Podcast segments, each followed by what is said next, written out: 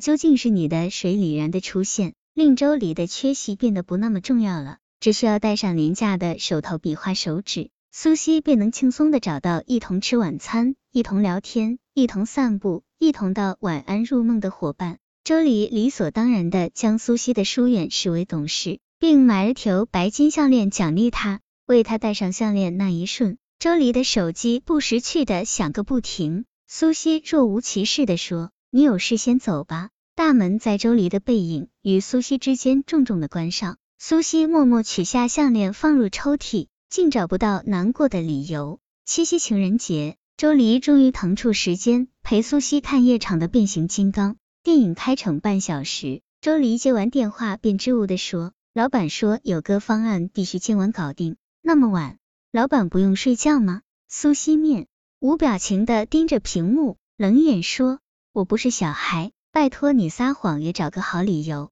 这一次。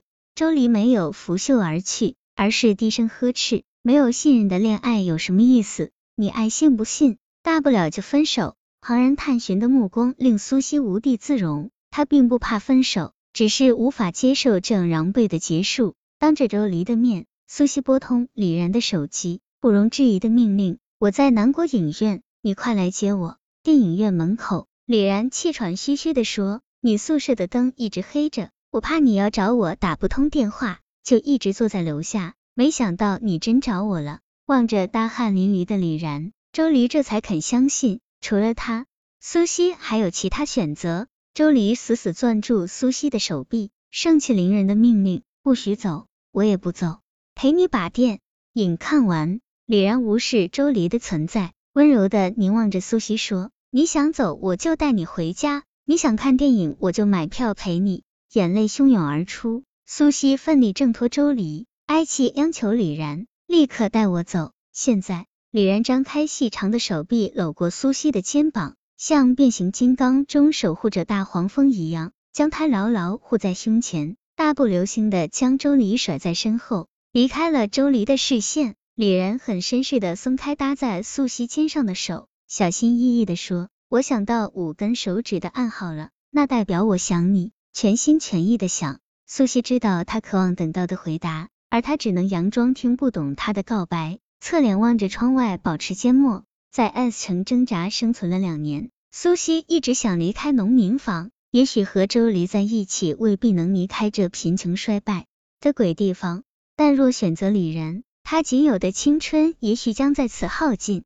苏西不想再做周黎的咸菜，但也不忍心见李然做他的咸菜。入睡前，苏西破例没有用暗号道晚安，却仍忍不住张望对楼的窗口。当一只淡绿色巴掌固执的亮在窗前时，黑暗中的苏西泪如雨下。牵着手就能抵抗寒冷，对于不得不终止的感情而言，绝情或许是最好的分开。因此，苏西选择了不告而别。周黎在苏西搬家及更换手机号码后，意外的出现在他的公司。笑容灿烂的攥着两张飞往三亚的机票，恳求：“我知道以前是我不好，疏忽了你，能不能念在两年感情的份上，给彼此一个机会？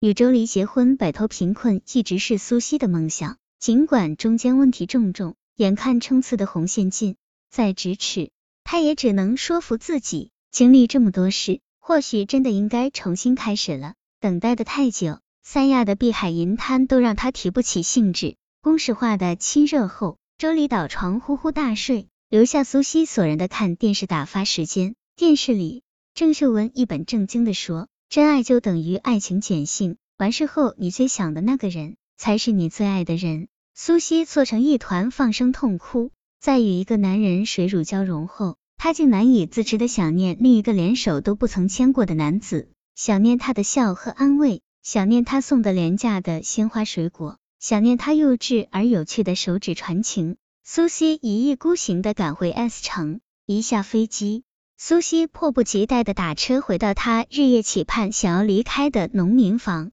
苏西赫然出现，李然从床头摸出用旧的蜜桃色橡胶手套，一本正经的问：“小姐，你是回来娶他们的吗？”苏西不急枪，夺过手套，熟练的戴上，坚定的摊开手掌，举到李然眼前：“我回来。”是因为我想你了，全心全意的想。与李然深情相拥的一瞬，苏西明白，短期内他是离不开这处找不到信号又藏不住秘密的贫民窟了。但有什么关系？咸菜虽不如新鲜大白菜起眼，可是腌过的菜才可以储存很久很久。就像爱情，因为一无所有，但却无可粉饰，反倒更真实。冬天就要来了，也许生活清苦，但两人牵着手就能够抵抗寒冷。